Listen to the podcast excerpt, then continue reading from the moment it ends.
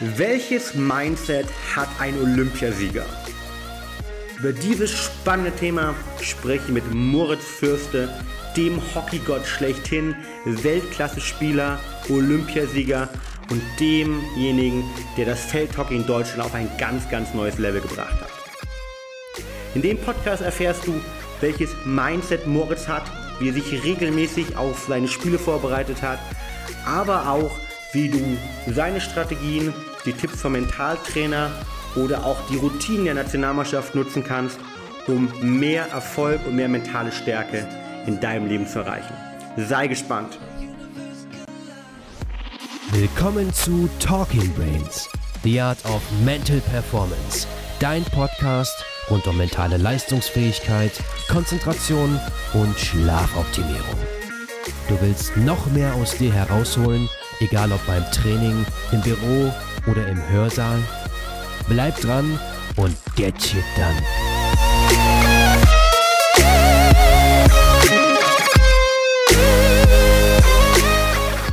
Hallo Moritz, schön, dass du da bist heute. Hi, grüß dich. Freue mich dabei zu sein. Moin, moin. Moin, moin, grüß. Ja, es ist mir eine besondere Ehre heute. Ähm, bis jetzt hatten wir, glaube ich, immer nur Olympiateilnehmer hier oder Astronauten und andere Leute, die zum ersten Mal heute einen wirklichen Olympiasieger und gleich einen zweimaligen. Von der Seite ähm, eine ganz besondere Freude, dich heute im Podcast zu haben rund um das Thema Mindset eines Olympiasiegers. Und ich glaube, ich muss dich eigentlich gar nicht mehr so viel vorstellen. Die ganzen sportbegeisterten Zuhörer äh, werden dich kennen als ja dem Star im Feldhockey. Ähm, ich glaube, du hast alles gewonnen, was man im Feldhockey gewinnen kann. Ähm, Europameister, ähm, Weltmeister, zweifacher Olympiasieger. Ähm, und bis letztendlich habe ich neulich gelesen, als Philipp Lahm des Feldhockeys bezeichnet worden. Äh, ich weiß nicht, ob du das äh, schon wusstest. Ähm, aber gleichzeitig, was ich auch ganz spannend finde, hast du ja als eine der wenigen Spitzensportler, die ich kenne, auch relativ früh vorgesorgt und neben dem, ja, neben dem Hockey, neben dem Sport, eine zweite Karriere eigentlich aufgebaut ähm, mit ähm, ja, verschiedenen Sachen. Was machst du konkret aktuell? Ich sehe auch, du bist gerade im Office und du bist nicht auf dem Feld. Wo trefft man dich an und was machst du gerade nebenberuflich? Ja, ähm, nebenberuflich ist äh, immer lustig, weil das habe ich jahrelang selber versucht herauszufinden, was ist eigentlich Hauptberuf und was ist Nebenberuf. Ähm, inzwischen, äh, ich bin ich seit einem Jahr, habe ich eine Firma gegründet, Absolute Sports äh, in Hamburg. Ähm, wir sind so eine Agentur, die sich vornehmlich um Eventkonzepte kümmert, aber auch vor allen Dingen eigene und so ein bisschen Consulting für Sportsponsoring-Themen macht.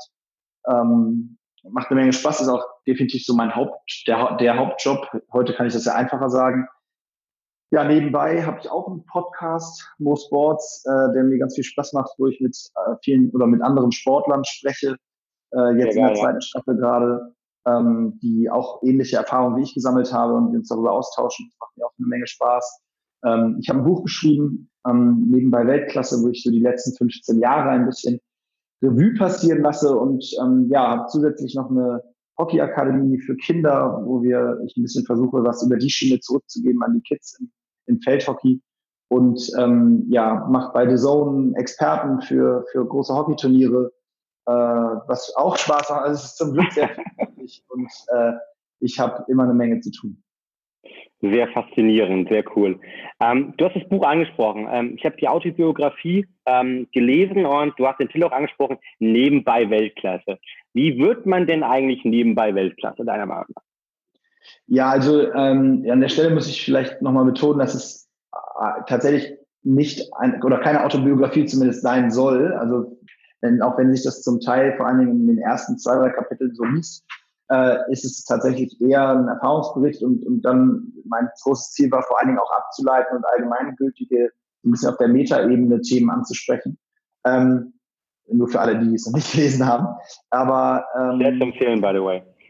Bitte, ja, danke. Aber zum Thema nebenbei Weltklasse. Also es hat im Grunde genommen zwei, zwei ähm, Gründe, warum das Buch so heißt. Das eine ist äh, das, worauf du anspielst, also nebenbei, sprich irgendwie neben einer Ausbildung, Studium, was auch immer, gleichzeitig noch Weltklasse-Leistung ab oder Weltklasse zu werden, äh, ist das eine. Das andere ist aber auch, es bezieht sich auch tatsächlich auf die Tatsache, dass ähm, wir im Grunde genommen als olympische Sportart, die aber dem, dem Amateursport oder Randsport zuzuordnen ist, uns auch in der Wahrnehmung ähm, der deutschen Sportkultur oder allgemein der Wahrnehmung der deutschen Medienöffentlichkeit im Grunde genommen nebenbei äh, Weltklasse nennen können. Denn so richtig kriegt es ja keiner mit, was gerade im modernen Fünfkampf passiert oder was gerade im Curling oder äh, im sogar Bobfahren passiert. Das kriegen wir immer so alle vier Jahre einmal mit, ähm, nämlich bei den Olympischen Spielen und ansonsten merkt es keiner. Und das sind so die beiden Hauptpunkte, warum ich das Buch nebenbei Weltklasse genannt habe und ähm, wo ich dann auch im Buch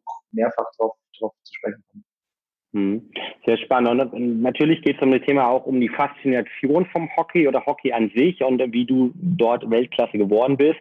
Ähm, was macht denn für dich die Faszination vom Hockey insgesamt aus? Also was hat dich damals bewogen? Was, was ist das Elementare deiner Meinung nach, was für dich das Spiel so spannend macht, dass du so viel auch, wie man im Buch sieht, auch dafür geopfert auch teilweise hast? Ja, ich, also ich bin grundsätzlich, äh, also ich kann dazu was sagen. Ich finde, Hockey ist eine unglaublich schnelle, dynamische Sportart, technisch, sehr technische Sportart. Das hat mich immer sehr herausgefordert und äh, da besser zu werden, das, das hat mich über die Jahre immer motiviert. Ähm, ich bin aber grundsätzlich tatsächlich gar nicht so ein Fan davon, ähm, Lobhudeleien auf meine eigene Sportart zu machen, weil ich das versuche ich auch im Buch immer wieder zu betonen, dass ich das sehr allgemein sehe. Und ich glaube, jeder der einen Sport macht, egal ob das äh, Diskus, das Hockey, ob das Hand, Handball oder Radfahren ist, jeder wird sagen, meine Sportart ist irgendwie die schönste und die coolste und die tollste. Und das liegt natürlich nicht nur daran, dass das einfach so ist, sondern es liegt vor allen Dingen daran, dass man damit groß geworden ist, damit ganz viele emotionale Verknüpfungen verbindet, seine Freunde vielleicht in der Schulzeit schon äh, zusammen das gemacht hat und deswegen einfach emotional so dieser Sportart attached ist. Ähm, ich bin weit weg davon zu sagen, Hockey ist die tollste Sportart auf diesem Planeten, aber es ist für mich, es ist für mich die beste. Und es ist vor allen Dingen auch die, die ich am besten kann. Und alleine das ist ja auch schon, ich sag mal, wahrscheinlich menschlich, dass man dann die Sachen, die man gut kann, auch gerne macht. Ähm, aber grundsätzlich, glaube ich, ist äh, die Quintessenz der Geschichte, äh, jeder würde über seine Sportart wahrscheinlich sagen, es ist die schönste und tollste. Und wichtig ist einfach nur, äh, dass man Spaß dran hat. Und das habe ich eben mein ganzes Leben gehabt und habe ich auch bis heute noch. Ja, wow, klasse. Ähm, und was ich glaube, ja auch aus meiner Sportkarriere sehen kann, viele, viele der Erfahrungen unterschiedlichen Sportarten kann man ja transferieren, weil im Endeffekt sind ja viele der Erfahrungen dann doch äh, ähnlich gleich und äh, man kann die sozusagen in anderen Bereichen mitgeben, weshalb ich diesen ganzen Thema Mindset auch persönlich immer so spannend finde, ähm, weil es Möglichkeiten gibt, das auf andere Sportarten zu transferieren oder wo wir später vielleicht dann auch nochmal drüber sprechen werden, wiederum auf diesen beruflichen Kontext zu transferieren. Ähm, wenn wir vielleicht damit mit, mit starten. Unsere Folge heißt ja Mindset eines Olympiasiegers. Ähm, wie bedeutend deiner Meinung nach, wenn du jetzt rein dich persönlich anschaust, war das ganze Thema mentale Stärke, die dir ja selbst zum Beispiel im FAZ oder vielen anderen Interviews auch immer zugeschrieben worden sind, im Vergleich durch Technik, Fitness etc., wenn du mal deine ja unvergleichlichen Erfolge und Karriere anschaust? Also es ist natürlich nicht so ganz leicht zu sagen, weil im Mannschaftssport ähm, kommt es ja nun immer auch nicht nur auf eine Person an. Und deswegen so eine, ich kann die größte, das größte Selbstbewusstsein, die größte Mindset-Konstellation haben, die es überhaupt gibt. Und trotzdem können wir am Ende des Tages ein Spiel verlieren. Äh, andersrum aber genauso. Ähm, jetzt für mich persönlich gesprochen, ich glaube, ich war immer ein sehr, sehr starker Impulsmensch und vor allem auch Sportler. Ähm, ich habe mir nicht große Gedanken gemacht, egal ob ob das jetzt ein olympisches äh, Finale war oder ein normales Bundesligaspiel gegen einen Abschiedskandidaten. Ähm, ich bin immer hab mit einer gewissen Aufregung eigentlich mein Leben lang zum Beispiel in Spiele reingegangen. Ich habe aber sehr schnell für mich gemerkt und entschieden, dass das egal ist. Ähm, dass es auch nicht schlimm ist. Also jetzt äh, widerspreche ich wahrscheinlich auch so ein bisschen äh, Thesen von dir, ähm, wobei ich das gar nicht grundsätzlich möchte, aber ich gebe mal ein Beispiel. Ich habe festgestellt für mich, dass es nur für meine Leistungsfähigkeit an diesem speziellen Tag egal ist, wenn ich vor Aufregung am Abend davor ja erst um zwei Uhr morgens einschlafe. Mhm. Und zwar nicht, weil ich grundsätzlich davon überzeugt bin, dass es wichtig ist, gut zu schlafen vor einem Wettkampf. Aber wenn ich es einfach nicht kann, weil mein Kopf noch so viel durchmacht und sich auf das Spiel morgen vorbereitet und ich an jede einzelne Szene denke, mir vorstelle, wie wäre das im Penalty-Schießen, was würde in, wie würde in Verlängerung, oh Gott, und was, wenn wir hinten also dann habe ich für mich gelernt, okay, alles klar, und das habe ich auch gemacht. Dann habe ich mich teilweise nachts um eins vom, vom EM-Finale im Hotel unten an die Bar gesetzt und habe mir eine Apfelschorle bestellt und habe da so lange gesessen, bis ich irgendwann so müde war, dass ich fast umgefallen bin. Auf dem Zimmer mhm. konnte ich nicht bleiben, weil wir meistens ein Team, ich meistens einen Teamkollegen hatte, den man dann nicht irgendwie stören wollte. Aber ja. das ist tatsächlich genau so vorgekommen. Und ich habe für mich sehr schnell gemerkt, dass ich mich deshalb nicht verrückt machen muss, ähm, weil es egal ist. Selbst wenn ich in der Nacht dann nur vier Stunden schlafe, das hat für den Einzelfall keine nicht zwingend eine negative Auswirkung auf mein, auf mein Spiel. Und das, das hat mir sehr geholfen, dass ich irgendwann gemerkt habe, okay, pass auf, ich brauche mich einfach nicht so sehr äh, mit irgendwelchen Dingen beschäftigen, die vielleicht einen Einfluss haben, sondern ich habe ein gewisses Selbstvertrauen in das, was ich kann. Ich gehe auf den Platz, ich versuche das zu, umzusetzen. Ich habe zum Beispiel auch ähm, nie oder andersrum, ich habe irgendwann aufgehört, mich mit so abergläubischen, typischen Sportsachen zu beschäftigen. Das war recht früh, ja. so 2010, 2011. Was, was sind das für welche? Oder was, was waren das für Sachen, die vielleicht vorgemacht hast, mit denen du dich, äh, denen ich hab, andere Leute ja. beschäftigt haben? Ich habe tatsächlich bis dahin, ich meine, da war ich 26, habe ich echt immer versucht, direkt vor dem Spiel noch zu duschen, vor der Abfahrt. Oder ich habe mir die Schienbeinschoner als letztes angezogen, erst auf dem Platz. Oder ich habe mir eine Zeit lang eingeredet, ich muss den ersten Zweikampf im Aufwärmen gewinnen, sonst wird es ein mhm. Scheißspiel. Das sind alles so Sachen, da habe ich irgendwann habe ich wirklich aber auch so mich hingestellt und gesagt, hey, das kann ja jetzt nicht dein Ernst sein, äh, dass du ja. wirklich denkst, du kannst nur gut spielen, wenn du vorm Spiel nochmal duscht. Das Problem ja. bei diesen Sachen ist immer, dass dann macht man es einmal nicht ja. und dann wird es ein schlechtes Spiel.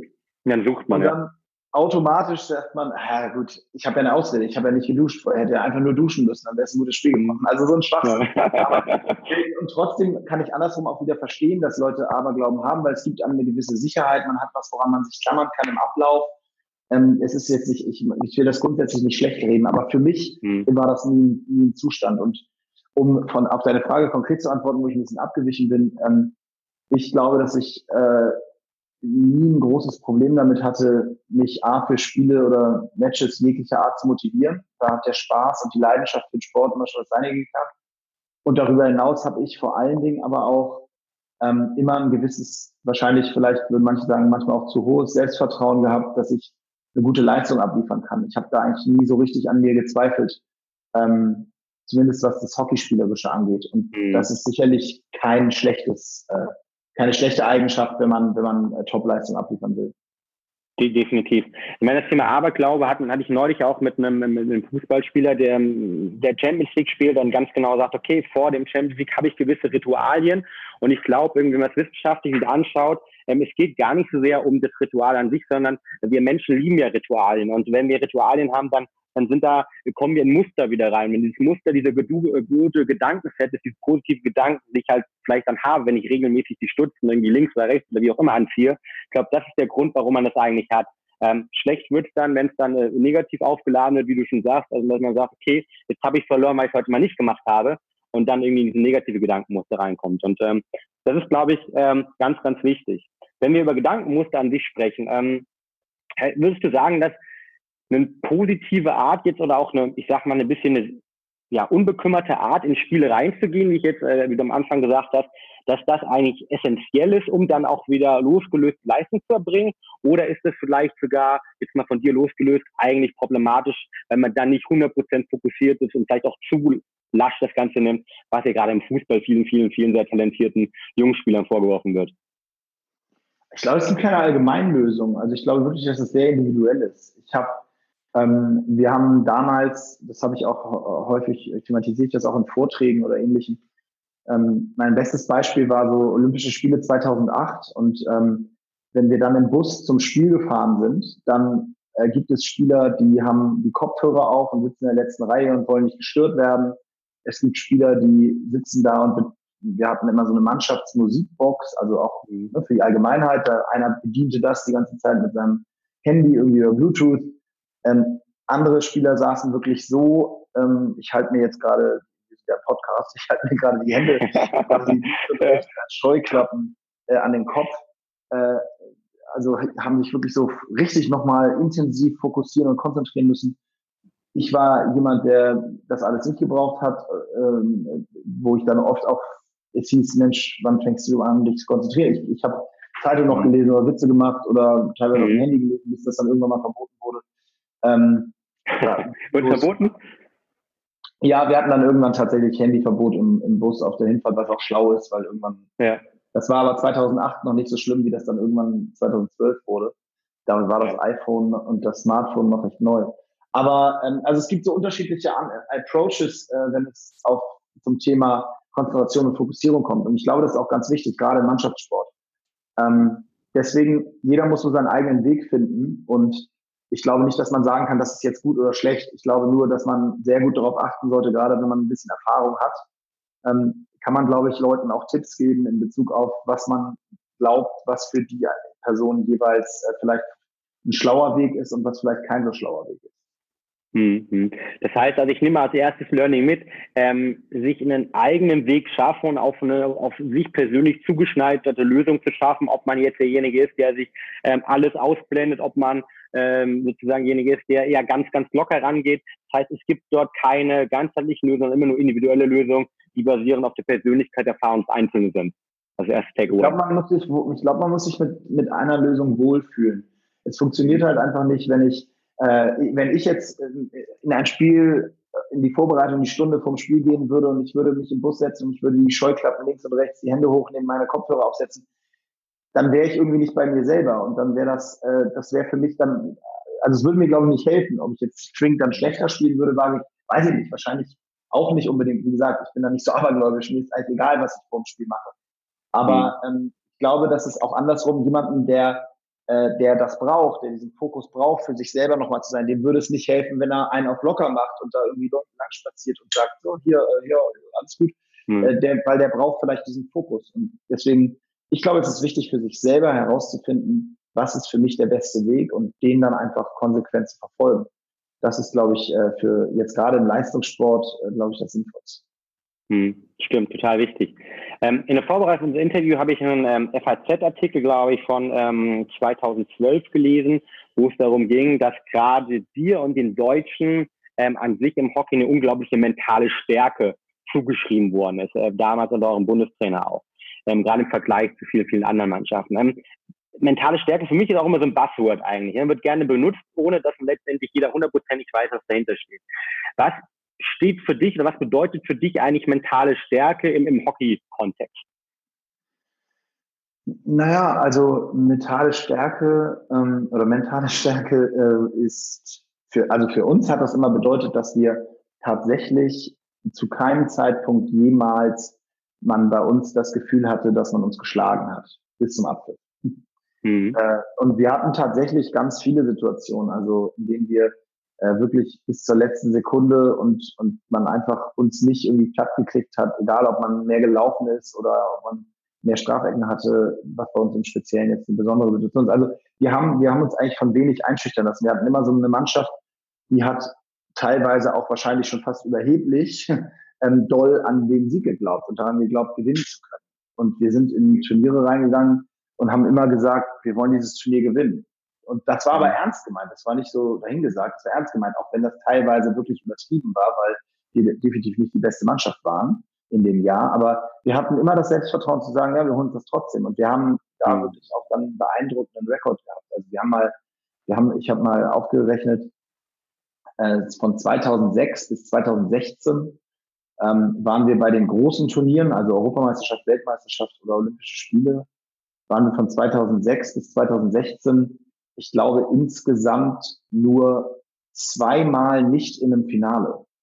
Also wir haben es immer ähm, bei den großen Turnieren, nee, dreimal, dreimal, genau. Ja.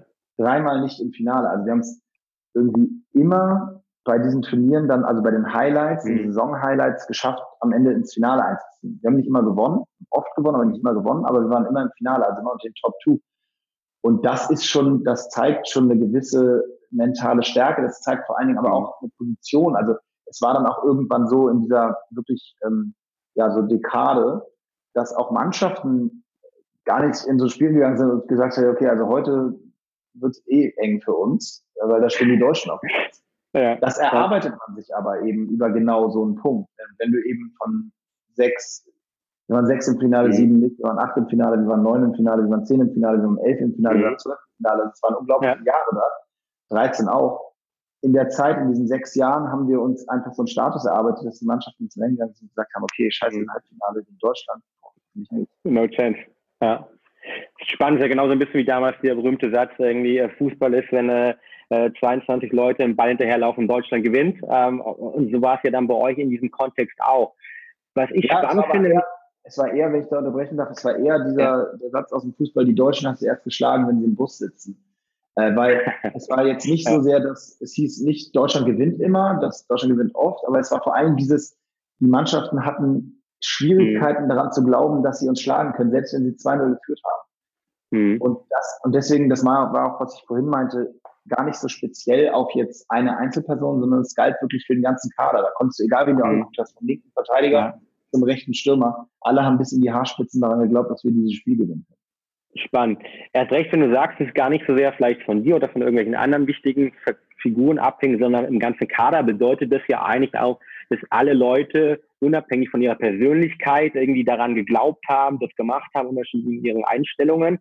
Ähm, kann man das Ganze trainieren oder wie entsteht deiner Meinung nach so ein Spirit? Wenn du jetzt jemand sagen würdest, äh, du hast ja die Akademie und du willst genau den Spirit bei, bei, bei deinen Jungs, bei den Mädels irgendwie die, die die Mannschaft hervorrufen. Gibt es da Möglichkeiten, um sowas zu trainieren?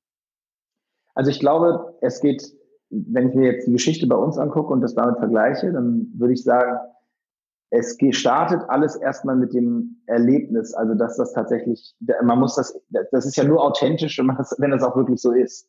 Also du kannst ja hundertmal sagen, uns schlägt keiner, wenn du dann jedes Mal verlierst, dann ist das irgendwie so ein bisschen lächerlich. Ja. Es war also bei uns in dieser in einer Zeit lang tatsächlich so, dass wir auch wirklich dann immer noch performen konnten, was uns dann irgendwann dazu gebracht hat. Und wenn du fragst, ob man das trainieren kann, ich glaube, man kann das nicht trainieren. Was ich glaube ist, man kann das sich immer wieder sagen und ich habe gerade gestern witzigerweise auch in einem Podcast einen spannenden Satz gehört von Jan Frodeno, der gesagt hat, äh, wie in der Politik, je öfter man etwas sagt, auf einmal wird es zu einer Wahrheit. Ähm, mhm. Ich glaube, das ist auch so ein bisschen im Sport so. Man kann sich das immer wieder sagen. Relevant ist aber wirklich, dass man es dann an einer gewissen Stelle auch auf die Platte bringt. Mhm. Und dann ist das Spannende, und das ist auch eine Erfahrung von mir, wir haben das dann so viele Jahre immer wieder auf die Platte bekommen, dass heute oder sagen wir vor zwei Jahren, als ich noch dabei war, wenn junge Spieler zur Nationalmannschaft gekommen sind, mit 19, 18, 19, 20 Jahren, die mit einem absoluten Selbstverständnis davon ausgegangen sind, dass man jetzt in diesem Jahr Weltmeister wird. Äh, also das ist einfach, das ist dann quasi gelernt. Und zwar, weil die ja. sind nicht anders gewohnt seit 2006, als dass Deutschland sich im Hockey für das Finale in was auch immer qualifiziert.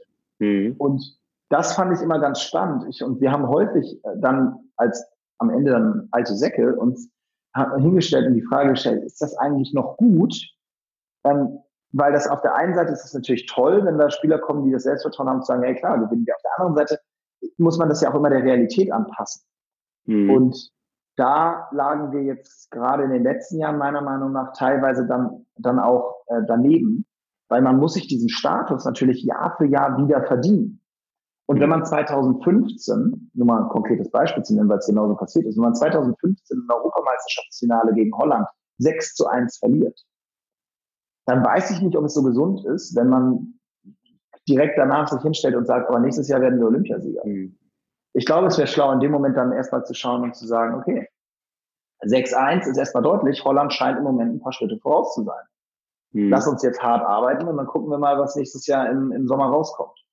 So, und das sind eben so Sachen, also ich glaube, man kann das nicht wirklich lernen. Ich glaube, man kann das, äh, äh, man kann das äh, nicht erlernen, aber man kann das lernen, indem man sozusagen dahin kommt und sieht, wie die Leute das vorleben und dann irgendwie das ja. für seine eigene Wahrheit auch annimmt. Ja, ich glaube, dieses für die eigene Wahrheit, das Vorleben ist, glaube ich, ein ganz, ganz wichtig. Ich habe ähm, von Christoph Bischoff mal einen Satz gehört, ähm, der mich sehr schon lange begleitet. Ähm, man erreicht viel im Leben immer zweimal. Einmal im Kopf und einmal in der Umsetzung.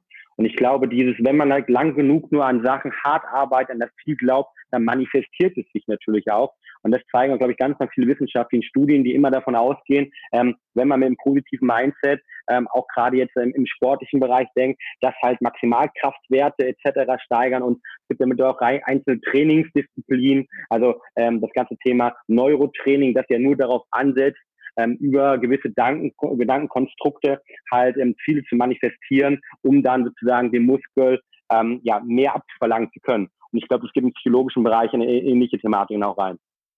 Ja, wobei ich sagen würde, wenn jemand den Satz für sich sagen kann, man erreicht Ziele meistens zweimal, dann ist der schon sehr, sehr weit, weil die meisten Leute erreichen die Ziele eben nicht zweimal, sondern die erreichen sie einmal im Kopf, aber dann eben nicht in der Praxis. Und mhm. wenn man von sich sagen kann, äh, man erreich, ich erreiche Ziele häufig meistens zweimal, das ist ja, dann ist man, glaube ich, schon sehr, sehr weit. Ähm, weil man eben dann es geschafft hat, das aus der Theorie in die Praxis zu übertragen. Und das ist, mhm. ist äh, gar nicht jetzt so unglaublich oft, würde ich mal behaupten. Mhm. Vor allem nicht im Spitzensport. Das stimmt natürlich. Ähm, du hast gerade so ein bisschen das Thema Trainer und so weiter angesprochen. Ähm, habt ihr mental, mit einem Mentaltrainer mal zusammengearbeitet bei euch in der, in der Hockey-Nationalmannschaft? War das ein Thema? Ja, wir, also ich finde das Thema ähm, Sportpsychologie, äh, ich finde es total spannend. Ich habe mein Masterstudium mit Schwerpunkt äh, äh, Businesspsychologie, also Wirtschaftspsychologie gemacht. Das ist sowieso ein Feld, was mich total interessiert. Ähm, aber ich muss sagen, ich sehe es auch sehr, sehr kritisch ähm, mhm. im Sport. Also zum einen, weil es schon so ist, dass, dass Sportpsychologie auch nicht, das ist kein einfacher Job und es ist nicht so jeder, mhm. der irgendwie ein paar Tipps gibt, ist gleich ein Sportpsychologe und auch ein guter Sportpsychologe. Zweitens sehe ich äh, immer eine große Gefahr, äh, gerade im Mannschaftssport, dass das total ver so verwässert, weil, sind mhm. wir doch mal ehrlich, ähm, wenn ich mit einem mit einem äh, mit einem Skispringer arbeite oder mit einer Tennisspielerin arbeite, dann habe ich einen Athleten, dem ich, ähm, mit dem ich zusammenarbeite, wo ich mich hundertprozentig darauf einstelle, verlasse, die, die, wo ich das Gefühl habe, vielleicht nach zwei, drei Monaten arbeiten, ich habe wirklich herausgefunden, was diese Person jetzt besser macht. Aber jetzt stellen sich, muss man sich das eben für Mannschaftssport mal vorstellen. Und dann sprechen wir auf einmal über 18 Athleten, die alle unterschiedlich groß, klein, dick, dünn, schlau, doof ähm, und vor allen Dingen äh, selbstbewusst und unselbstbewusst sind, extrovertiert, introvertiert und welche Gegensätze ich noch alles nennen könnte. Am Ende des Tages stehen da 18 Menschen, die unterschiedlich sind von wie Tag und Nacht zum Teil, äh, vor einem. Und jetzt soll ein Sportpsychologe da das Beste rausholen. Deswegen sehe ich Sportpsychologie im Mannschaftssport durchaus kritisch, sage ja. aber, und das ist auch meine Erfahrung, wir haben gute Erfahrungen damit gemacht, und zwar immer dann, also wir haben gute und auch nicht so gute Erfahrungen gemacht, aber wir haben immer dann gute Erfahrungen gemacht, wenn der Sportpsychologe quasi als Angebot da war. Mhm. Also sprich, den haben viele Spieler dann konsultiert auf einem Lehrgang oder wenn es für sie kritisch wurde Richtung Nominierungsdruck oder auch Richtung Turniervorbereitung, dann haben viele Spieler den ihn konsultiert. Ansonsten war er eigentlich immer da. Also die Sportpsychologen, die wir hatten, die waren immer vor Ort. Man konnte sie also immer aufsuchen. Ab und zu selten. Ab und zu hat er auch mal um ein Gespräch gebeten. Er hat gesagt, hier, Mo, können wir mal quatschen, wenn ich ihn gerade länger mal nicht aufgesucht hatte. Dann hat er aber auch nicht angefangen, mich zu analysieren und zu sagen, und verändere jetzt mal das, sondern also war es einfach nur ein Gespräch. Ne? Wie, also so, wie geht's dir gerade, wie läuft's und was sind so deine, hast du irgendwelche Sorgen oder gefällt dir das Trainingslager und so weiter. Das Einzige, was dann in Gruppenarbeit passiert ist, war immer die Zieldefinition. Also wir haben uns immer einmal am Anfang der Saison zusammen hingesetzt und moderiert durch den Psychologen versucht, eine Zieldefinition hinzubekommen bei der Nationalmannschaft. Und das hat mir sehr geholfen, das fand ich auch sehr hilfreich, ähm, weil das dadurch immer so ein bisschen geklustert wurde, das Thema. Sonst kommt man da vom Hundertsten ins Tausendste, wenn jeder da seine Ziele formuliert. Mhm. Ähm, ja, und ansonsten. Wenn ich, da, äh, wenn ich ja unterbrechen darf, kurz, Zieldefinition, super spannendes Thema. Äh, habt ihr dann einfach ein Ziel, also als Beispiel jetzt Olympiasieger zu werden, aufgerufen oder wurde das dann nochmal runtergebrochen in unterschiedliche Bereiche oder wie, wie kann man sich das vorstellen? Ja, wir haben eigentlich immer unterschieden zwischen Ergebniszielen und Handlungszielen. Und äh, wir hatten dann, äh, also ja, man könnte auch sagen, so Meilensteine äh, festgelegt. Aber bei uns sind in so einem Turnier ist für uns am Ende wichtig, dass wir das Ziel erreichen, im Zweifel Gold. Ähm, aber der Weg dahin, die Handlungsziele, die haben wir immer als sehr, sehr relevant. Äh, also zum Beispiel äh, ähm, defensiv nur ein Tor im Schnitt pro Spiel ein Gegentor. Mhm. Das, was automatisch heißt, wenn man nur ein Tor pro Spiel im Hockey kassiert, dann hat man eine sehr hohe Wahrscheinlichkeit, dass man am Ende ganz oben steht. Ähm, aber trotzdem, das sind halt so Handlungsziele. Und wenn du dann eben das drei Spiele schaffst, dann ist das schon mal gut, dann hast du ein Zwischenziel erreicht, hast, hast deine, deine Handlungsziele erreicht und hast eine wahrscheinliche, höhere Wahrscheinlichkeit und Chance, dann auch dein Ergebnisziel zu erreichen. Da waren aber auch andere Soft-Sachen dabei, wie ähm, äh, wir wollen die Mannschaften dominieren oder wir wollen 70 Prozent Ballbesitz haben oder solche mhm. Also es war immer eine Mischung. Mhm. Also um das als Recap Takeaway, also klar, Ergebnisziel, das übergeordnete Ziel und dann die Handlungsziele, die sozusagen euch dazu geführt haben, das Ergebnisziel zu erreichen und dann mal runtergebrochen auf einzelne verschiedenste Faktoren, äh, die das dann ermöglichen. Genau. Wobei ich der festen Überzeugung bin, dass äh, das Wichtigste dabei das Ergebnisziel ist. Und ich glaube, das Ergebnisziel, wenn das so realistisch ist, wie es irgendwie, also wenn das einfach realistisch von mir mhm. aus auch hochgesteckt, aber so ist, dass ich es nicht selber als Utopie ansehe, mhm. dann ist das das absolut Entscheidende. Und äh, ich habe mich häufig dabei ertappt, dass mir dann die Ergebnisziele, diese äh, die, die Handlungsziele, diese Zwischenziele, Meilensteine, dass die mir eigentlich gar nicht so wichtig waren. Ich habe mich dann mhm. auch dabei ertappt zu sagen, okay, ist mir doch egal, ob wir heute fünf Gegentore kriegen, äh, solange wir ins Halbfinale kommen und das dann gewinnen. Und das ist auch so ein bisschen dann zu meinem, äh, zu meiner meinem Claim geworden, ähm, den ich auch in meinem Buch äh, intensiv thematisiere, dass es am Ende im Spitzensport darauf ankommt, und ich habe das mal so Just-in-Time-Performance genannt, ähm, zu performen, wenn es darauf ankommt. Also wirklich in dem Moment dann Leistung abzurufen, wenn es darauf ankommt. Und es ist eben nicht so wichtig, wie gerade gesagt, ob man im letzten Gruppenspiel vielleicht 7-0 gegen Holland verliert, solange man am Tag mhm. danach im Halbfinale seine absolute Bestleistung abruft und dann das Halbfinale gewinnt. Mhm. Das korreliert natürlich, wenn ich an einem Tag 7-0 verliere, muss ich erstmal am nächsten Tag eine Bestleistung auf den Platz bringen, das ist schon klar. Aber am Ende ja. des Tages, wenn ich dazu in der Lage bin, dann ist es völlig egal. Hauptsache, ja. ich performe just in time. Ja. Äh, natürlich ein fantastisches Konzept mit Just in Time und wird natürlich jeder gerne machen. Ähm, wie, wie kommt man da konkret hin? Ist das auch wieder eine Fähigkeit, zum Beispiel jetzt in, im Fußball, ne, sagt man, es gibt gewisse Trainer, die schaffen irgendwie auf der zweiten, der zweiten Saisonhälfte halt, der Ancelotti wurde das Teil damals mehrmals angedichtet, dass er da schafft, die Leute dann punktgenau sein Team dafür zu halten. Und ähm, wie kriegst du das und habt ihr es hinbekommen, was ist da so die, die Idee dahinter, in diesem einen Moment dann just in time High Performance zu liefern? Also ich glaube, es hat verschiedene Aspekte. Es geht erstmal schon mal damit los, dass man sich eingestehen muss, und das gilt übrigens, glaube ich, auch für den Alltag ähm, und fürs Berufsleben, aber vor allen Dingen auch für den Sport. Ich glaube, man muss einfach sich eingestehen, dass es nicht möglich ist, sein Leben lang oder auch über einen langen Zeitraum, im Sport gesprochen, über einen Turnierzeitraum, auf 100 Prozent zu performen. Es geht einfach nicht. Mhm. Man, es gibt Wellenbewegungen und es gibt auch so Wellenbewegungen im Beruf und im Alltag und im Job äh, sowieso. Und wenn man, man muss aber irgendwann anfangen, diese für sich zu akzeptieren. Und wenn ich einen, muss man sozusagen, schlechten Tag habe, egal ob im Sport oder im Beruf, und an dem Tag sind nur 60 Prozent Leistung möglich, dann sind diese 60 Prozent an dem Tag meine 100 Prozent. Und dann muss ich das für mich akzeptieren und dann sage ich, okay, ich hole heute alles raus, was heute drin ist. Und wenn das heute eben nur 60 Prozent sind, dann sind das aber für heute immer noch 100 Prozent. Ja, und ja. Und wenn wir über Just-in-Time-Performance, Top-Performance sprechen, dann glaube ich, ist es relevant, dass man eben diese Wellenbewegung erstmal für sich akzeptiert. Erstmal weiß man dann mit diesem Tief besser umzugehen. Das heißt, man wird gar nicht so schnell frustriert, wenn was nicht läuft, sondern man sagt, okay, war heute nicht drin, fertig aus, hat mich jetzt nicht das Turnier gekostet oder im Job hat mich jetzt nicht mein Job gekostet oder blöder Tag, morgen geht's wieder von vorne. Ja. So, und äh, ja, und im, im, Turnier ist es eben auch so. Wenn ich in einem Turnier, ähm, wir hatten so viel, ich hatte so viele Turniere, wo wir tatsächlich es so gelaufen ist, dass wir in dem Moment, wo wir fürs Halbfinale qualifiziert waren, auf einmal äh, ein Gruppenspiel gegen auch jemanden Schlechten verloren haben. Wir lagen gegen Neuseeland mhm. bei Olympia im letzten Gruppenspiel, wo wir schon fürs Halbfinale qualifiziert waren, lagen wir auf einmal 4-1 zur Halbzeit hinten. Und alle haben so gesagt, so, puh, ja. Aber es war so, ja. Und auf einmal in der Halbzeit haben wir gesagt, so, wisst ihr was? Wir haben übermorgen Halbfinale gegen Australien. Wir können jetzt hier nicht noch so eine Halbzeit rumdümpeln. Das sind die Olympischen Spiele. Mhm. Wir, jetzt müssen wir einen Schalter umlegen. Das, genau das war unser Halbzeitgespräch. Und die zweite ja. Halbzeit ist 4-1 für uns ausgegangen und der Endstand war 5-5. Äh, wir haben das Spiel nicht gewonnen, aber wir haben eine super zweite Halbzeit gespielt und allen war nach dem mhm. Spiel klar, okay, wir, wir können es. Das mhm. war heute irgendwie eine blöde erste Halbzeit, da hat es auch noch leicht geregnet und außerdem hat es uns mhm. auch gar nicht so interessiert, weil das Ergebnis eben völlig egal war. Aber es war wichtig für die Vorbereitung auf den Tag zwei Tage später. Und was ist zwei Tage später passiert? Wir haben die meiner Meinung nach beste Leistung abgerufen, die ich, ich in der, von der Nationalmannschaft in meinen 13 Jahren Karriere erlebt habe und haben Australien 4-2 geschlagen.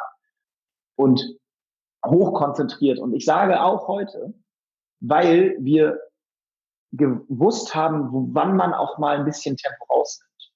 Mhm. Und das erlaubt haben und selber erlaubt haben. In der ersten Halbzeit zum Beispiel gegen Neuseeland.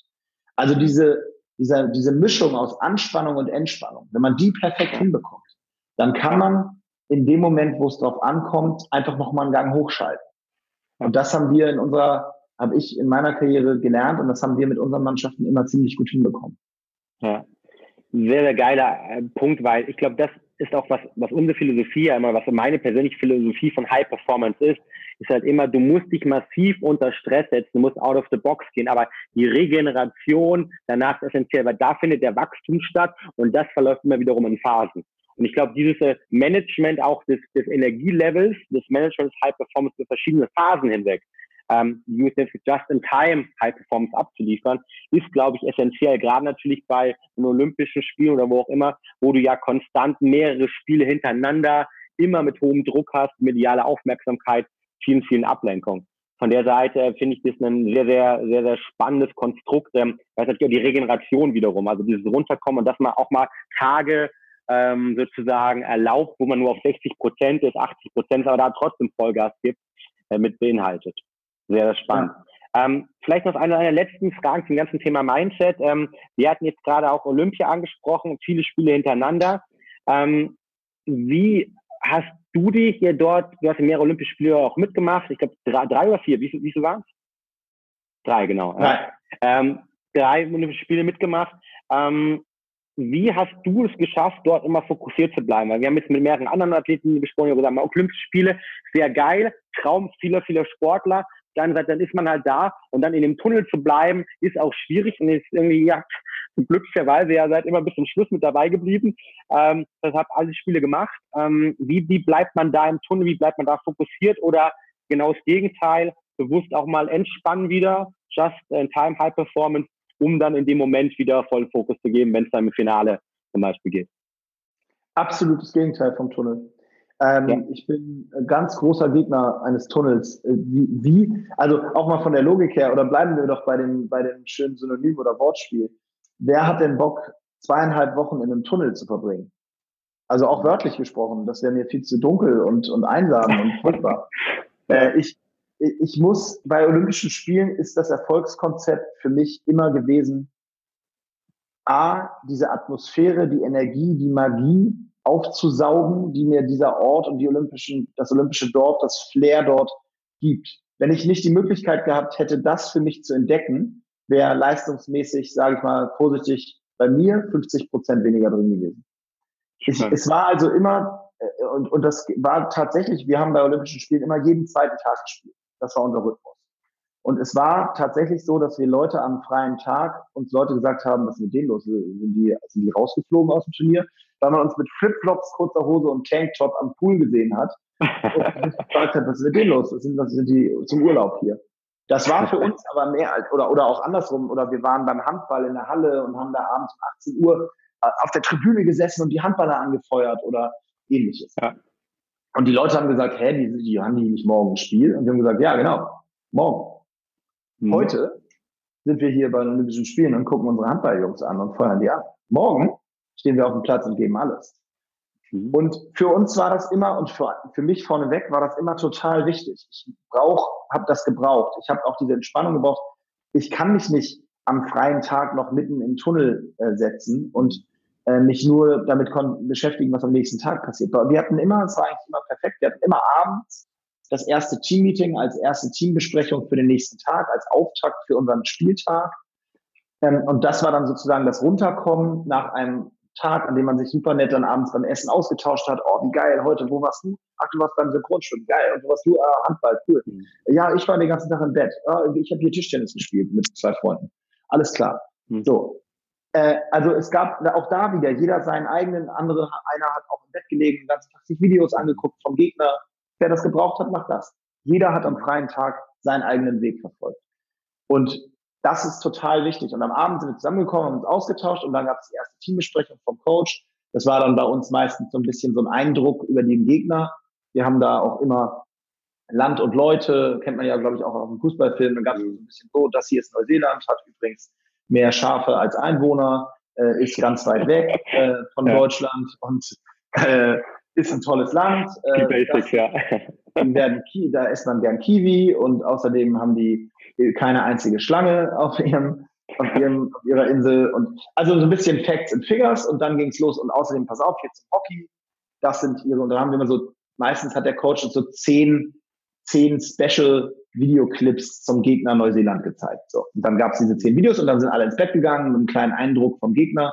Man hat das schon so ein bisschen mitgenommen in die Nacht und am nächsten Tag nach dem Frühstück gab es dann äh, die Spielbesprechung, in der die Taktik und alles besprochen wurde. Das war so immer, so, dann war das Spiel irgendwann nachmittags, dann war das Spiel vorbei und ab dem Moment war wieder, oh, so, abends an die Dartscheibe, schön äh, im Olympischen Dorf Dart gespielt oder was auch immer.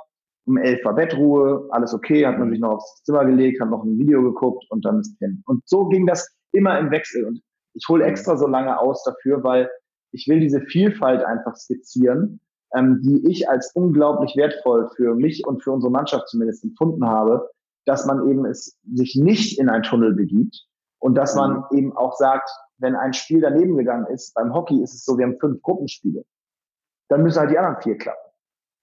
Und so war es auch tatsächlich. Wir hatten äh, die Olympischen Spiele in Peking, waren wir eigentlich raus nach drei Spielen. Wir hatten nach drei Spielen fünf Punkte.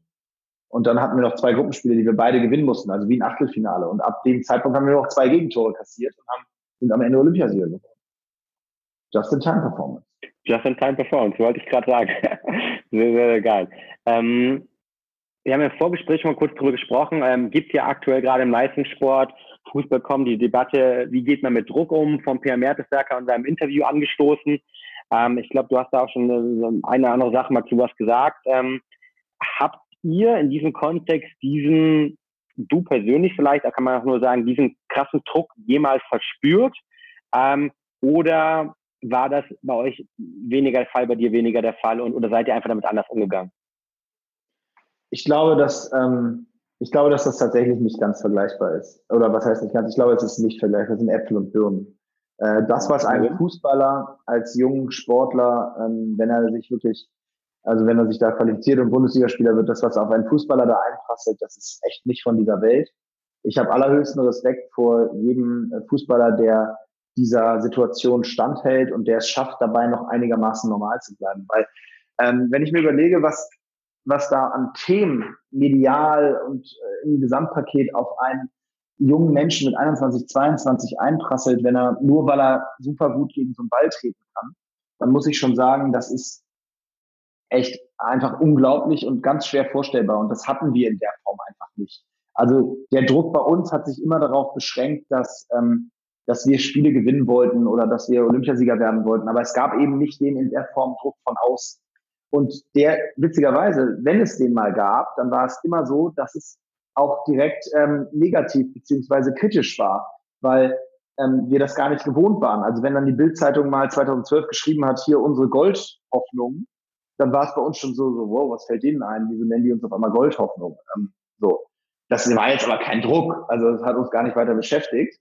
Aber inhaltlich ist es schon so, dass ähm, ich mir nur im entferntesten ausmalen kann, wie es sein muss, jede Woche auf den Platz zu gehen und diese 60.000 im Rücken zu haben, wenn man über den Ball tritt und es fällt ein Gegentor, ausgepfiffen zu werden ähm, oder noch schlimmer bei einer Fußball-WM als Versager hingestellt zu werden, wenn man irgendwie aus Versehen ein Eigentor schießt oder ähnliches das ist schon ein enormer Druck und diese Aufgabe der Privatsphäre, die da hinten dran hängt im Fußball, ähm, das ist für mich schon wirklich ein Grund, warum ich A, allerhöchsten Respekt habe, B, der Überzeugung bin, dass Fußballer an der Stelle nicht zu viel verdienen äh, und C, auch der Meinung bin, dass wir da grundsätzlich echt umdenken müssen und äh, diese Jungs da aus der Schusslinie nehmen, genommen werden müssen und wir unsere Gesellschaft nicht äh, äh, alle zwei Jahre darauf aufbauen können, ob unsere Fußballnationalmannschaft performt oder nicht performt. So kommt es mir manchmal vor. Hm. Gebe ich dir vollkommen recht. Und gerade, ich meine, nach der Debatte mit Robert Enke gab es ja durchaus da von allen Seiten Zuspruch, dass sich da eine Veränderung hervorgerufen hat. Und wenn man sich dann jetzt irgendwie teilweise auch von dem einen oder anderen Fußball die Kommentare zu äh, Per Mertesager anhört, ähm, da habe ich mir persönlich auch eher von Kopf gegriffen und äh, kann mir, bin da glaube ich, ja, auch wenn man mit unseren ähm, Spielern, die auch in der Bundesliga Champions League spielen, äh, spricht, ähm, habt ihr allerhöchsten Respekt und ich glaube, ähm, da ist dann vielleicht auch noch mentales Training auch nochmal ähm, eher angesagt, da kann vielleicht in solchen extremen Situationen eher nochmal weiterhelfen. Ähm, aber auch da, glaube ich, muss jeder, und in Quintessenz ja des, Interviews bis jetzt auch, jeder muss da seinen individuellen Weg finden, seine individuelle Ansätze finden, um damit umzugehen. Ja, ich glaube, das Wichtigste ist, dass die Leute an die Hand genommen werden, beziehungsweise eben auch, um das umgekehrt zu formulieren, nicht an die falschen Hände geraten. Ähm, es geht ja auch nicht nur im Fußball so. Wenn man jung erfolgreich ist, ähm, dann den richtigen Weg zu finden, das ist einfach nicht leicht. Da kann man, es gibt jetzt das aktuellste Beispiel aus der Musik mit dem, dem sensationellen, begnadeten Genie, Künstler Avicii, der äh, irgendwie letzte vor ein paar Tagen tot aufgefunden wurde. Ähm, das sind junge Menschen, die einfach eine unglaubliches, eine Genialität haben.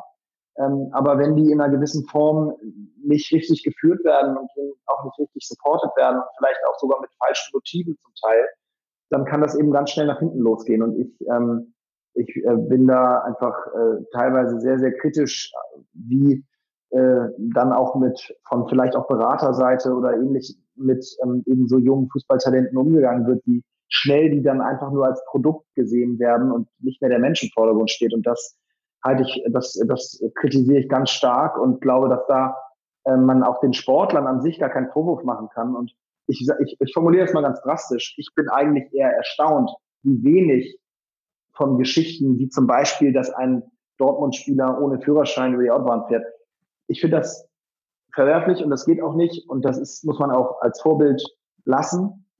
Ich bin aber eigentlich fast eher erstaunt, dass es so wenig von solchen Stories gibt, bei der, bei der Szenerie, der sich, die, die sich diese 20, 25-jährigen Jungs, muss man ja sagen, da aussetzen und bei dem Geld, was denen aufs Konto überwiesen wird im Monat. Ich bin eher erstaunt, dass man da nicht viel mehr von solchen völlig durchgedrehten Geschichten hört, äh, was dafür spricht, dass viele von den Jungs tatsächlich auch gut geführt sind und ein Umfeld haben, was da gut auf sie aufpasst. Genau, ich glaube, das ist ein gutes äh, letztes Takeaway vielleicht. Das Umfeld an sich sehr wichtig. Ich habe dazu gestern auch eine super spannende Studie gesehen im anderen Bereich. Aber ähm, dass zum Beispiel die Wahrscheinlichkeit, dass man selbst an Adipositas, also an der Fettleibigkeit leidet, um bis zu 30 Prozent zunimmt, wenn man mindestens zwei Personen in einem Umfeld hat. Das heißt, ein Umfeld an sich hat unterbewusst und bewusst in allen Bereichen halt so, viele Auswirkungen. Gilt das Rauchen so genau das Gleiche. Die Chance, dass man irgendwie Rauchen anfängt und viele Leute am Rauchen, ist halt viel, viel höher. Und das müssen gar nicht close Personen sein. Und das irgendwie dort sich als Profisport ein Umfeld zu schaffen oder auch im privaten Kontext, das ganz genau dem entspricht, wo man hin möchte eigentlich. Also wenn wir bei dem Ziel am Anfang sind, ist, glaube ich, essentiell. Dieser berühmte Satz mit dem, ähm, ja, dein Umfeld der fünf Leute beeinflusst sich am meisten, ist, glaube ich, dort auch essentiell und kann auf alle Bereiche angewendet werden. Ähm, ja. Vielleicht noch eine letzte, letzte Frage an dich, Moritz. Ähm, du, du bist ja jetzt, äh, haben wir am Anfang gesagt, jetzt nicht mehr so viel im sportlichen Bereich, beziehungsweise du hast ja auch ein kleines Comeback gehabt, aber ähm, bist ja jetzt auch sehr, sehr stark im, ich sag mal, im Business-Kontext, also im geschäftlichen Kontext mit dem Podcast, als Buchautor, aber vor allem auch über deine Beratungsunternehmen ähm, ähm, aktiv. Ähm, was sind denn vielleicht noch so Tipps und Tricks oder vor allem auch was sind so Erfahrungen, die du aus dem Spitzensport genommen hast und die dir jetzt eigentlich immer wieder helfen, vielleicht auch hier mit extremen Situationen, mit Herausforderungen umzugehen? Hat, hat dich sozusagen dein Leistungssport deiner Meinung nach zum besseren Unternehmer oder einen besseren, ähm, ja, einen besseren äh, Manager gemacht, deiner Meinung nach? Also ich würde nie besseren sagen, weil dann müsste ich ja einen Vergleich anfügen. Und ich würde eher sagen, also ich glaube, dass, dass es mich zu der bestmöglichen Version gemacht hat von mir selber. Ähm, und äh, man lernt einfach ganz, ganz viele Sachen im Mannschaftssport und gerade auch im Spitzensport dann auf, auf einem gewissen Level. Ob das Durchsetzungsvermögen ist, ob das vor allen Dingen aber auch Teamfähigkeit ist, Sachen, die mit Kommunikation zu tun haben. Ich glaube, dass eine der größten Schwachstellen ähm, in der in unserer Kultur und allgemein in der Arbeitswelt und eigentlich so das Hauptproblem zwischenmenschlich hat immer mit Kommunikation zu tun. Und äh, ich habe sehr früh gelernt, Feedback zu geben, aber vor allen Dingen auch mit Feedback umzugehen. Ähm, gerade auch vor allem mit Kritik und sachlicher Kritik ähm, umzugehen, aber auch mit unsachlicher Kritik umzugehen. Ähm, und das ist ein Learning, was ich ähm, mir, was, wo ich mir anmaße zu sagen, das kann ich als Sportler, ehemaliger Sportler wahrscheinlich besser als der Schnitt ähm, der Gesellschaft, weil man einfach von vornherein, seit dem zehnten Lebensjahr bin ich gewohnt, dass jemand zu mir sagt, hey, das war scheiße, das war ein Scheiße, mach das nochmal. Äh, so. Und ähm, das musst du dann mit zehn erst noch verpacken. Ja, das war, ja, okay, und irgendwann kommst du drauf, okay, hat recht, war ein Scheißpass, also mache ich noch einen. So, und so, das, so versuche ich das auch ehrlicherweise bei mir im, im, im Business ähm, vorzuleben, zu sagen, wenn was schlecht war, dann war es schlecht. Aber das, deswegen bist du kein schlechterer Mensch oder deswegen mag ich dich nicht weniger, aber das war jetzt einfach schlecht. Das musst du besser, nochmal besser machen. Und so sehe ich aber auch mich selber und das erwarte ich auch von, von meinem Team und, und den Leuten um mich herum, dass sie genauso auch mir gegenüber ähm, äh, Feedback geben, wenn, wenn was nicht passt inhaltlich. Und äh, ich glaube, die größte Gefahr ist immer, je höher du in hierarchischen Stufen gehst, desto weniger gibt es Feedback. Ähm, logischerweise auch irgendwie, weil das einfachste Feedback, was es gibt, ist immer nach unten. Ähm, ich versuche das viel mit Gesprächen zu lösen und ähm, das gelingt mir mal gut und mal nicht so gut. Aber also wenn ich zusammenfassend sagen soll, was, was ich so am meisten mitnehme ins Unternehmen, dann ist es definitiv sind es diese beiden Themen Teamfähigkeit und oder Teambuilding an sich und dann eben Kommunikation, so gut und so viel wie es irgendwie geht. Hm. Ja, total. Ich, wenn ich mich früher erinnere, ich glaube, ein Punkt, den ich da noch zufügen würde, das ganze Thema, man lernt natürlich beim Sport, finde ich immer, dass halt man sehr selten dann niemals was geschenkt bekommt. Und das, das, dass man erstmal leisten muss, dass man hart arbeiten muss, dass man gewisse Disziplin hat und dass man dann aber auch meistens halt, auch ein Thema am Anfang, ähm, dann hoffentlich äh, belohnt wird. Und ich glaube, diese, diese Disziplin und dieses äh, Mindset erstmal auch sich quälen zu können, das habe ich damals beim Sport gelernt, bei den Tempoläufen, die äh, wahrsten Worte kotzen teilweise waren, aber das ist eine Sache, die man natürlich irgendwie auf viele andere Bereiche transferieren kann, ähm, dass man irgendwie äh, dort Disziplin hat, äh, hart ist und dass daraus letztendlich dann auch meistens immer irgendwas Geiles entsteht. Und ähm, klar, das Thema Feedback ist auch bei uns, wir sind jetzt knapp 30 Mitarbeiter, ähm, immer eine, wieder eine Sache, die, die man, glaube ich, Sport lernt. Wir haben viele Sportler bei uns drin, wo ich auch merke, das sind halt einfach kommunikationsstärkere, beziehungsweise Leute, die es auch eher schätzen und eher einfordern. Was ich mal persönlich sehr, sehr cool und spannend auch finde. Ja, absolut. Top. Genau so ist es. Top. Hast du noch irgendwelche letzten Routinen, die du aus dem Sport noch irgendwie rüber gerettet hast oder sozusagen mitgenommen hast? Irgendwelche Abend-Morgen-Routinen oder irgendwelche Insgesamt-Routinen, die du bei euch anwendest? Oder sind das äh, sind die sportlichen Routinen mittlerweile draus, aus deinem Leben rausgekommen? nee, also es ist auch tatsächlich so, dass ich also auch, wie vorhin besprochen, in Bezug auf Routinen, ich bin auch morgens so, äh, also ich, ich habe viele Unternehmerfreunde, ähm, also nicht nur Sportler, ähm, höre ich immer wieder morgens Yoga und um fünf aufstehen und dann erstmal eine Stunde den Tag ohne Smartphone und ohne Internet und ich schreibe mir morgens erstmal eine kurze Geschichte, 30 Minuten auf, was ich heute vom Tag haben möchte. All solche Sachen, die ich alle bewundere und stark finde. Ich muss gestehen, mein Tag sieht so aus, dass ich morgens so lange schlafe, wie es irgendwie geht und meistens dann entweder wach werde, weil meine Töchter mich wecken oder weil meine Frau sagt, jetzt reicht's, jetzt musst du auch aufstehen und helfen. Ähm, also ich habe tatsächlich da überhaupt sonst keine Routine morgens außer Schlafen. Ähm, der Start, Tag startet immer so zwischen sechs und sieben. Ähm, aber das ist alles, was ich an Routine habe im Moment äh, in Bezug auf so den, den privaten äh, Lebensstil. Da ist nicht mehr viel von Morgenläufe gibt es für mich nicht mehr. Morgentempoläufe gibt es mehr. Sehr cool. Wow, Mensch, vielen, vielen Dank. Ich glaube, es war ein unglaublich äh, ja, spannender, lehrreicher Podcast. Wir haben viel mitgenommen über die ganzen Themen. Irgendwie, ja, welches Mindset hat man? Es ist immer individuell, habe ich gelernt. Ähm, es kommt auf jede Person einzeln drauf an, ähm, sich Ziele zu setzen, ganzheitliche Ziele, Gesamtziele, aber dann auch Handlungsziele ist eine große Debatte. Ähm, sonst geht es natürlich immer darum, äh, positive mentale Stärke, irgendwie sich Sachen zu visualisieren, positiv durchs Leben zu gehen. Ähm, super, super spannende Sachen. Und ich glaube auch das ganze Transfer. Also ich bin persönlich der Meinung, dass Spitzensport oder Sportler an sich ähm, immer auch sehr, sehr gute Mitarbeiter, Kollegen, Gründer etc. sind, weil sie halt genau die Sachen, die du gesagt hast, Kommunikationsfähigkeit, Teamgeist, ähm, Disziplin halt einfach auch gelernt haben. Und auch mal, wenn man, äh, wenn sie halt eben weniger Praktika gemacht haben, nicht wie du vielleicht schon ein Studium während des Sport gemacht hast, immer wieder, ähm, denke ich mal, sehr, sehr gut und sehr, sehr auch im, im Kaltstart sozusagen gut starten können. Und das ist ja auch das Thema, was wir gelernt haben mit dem Just-in-Time Performance. Ich glaube, das gilt auch im beruflichen Kontext. Von der Seite vielen, vielen Dank. Hat mir sehr viel Spaß gemacht. Und dann äh, jetzt noch viele, viele Grüße und eine schöne Woche dir. Vielen Dank. Euch auch. Macht's gut. Vielen Dank, dass ich dabei sein durfte. Du hast Ideen für spannende Gäste rund um das Thema mentale Performance oder zu unserem Podcast? Dann schreib uns gerne eine Mail unter podcast at brain-effekt.com. Wir freuen uns auf deine Nachricht. Und vergesst nicht, uns eine Bewertung zu geben.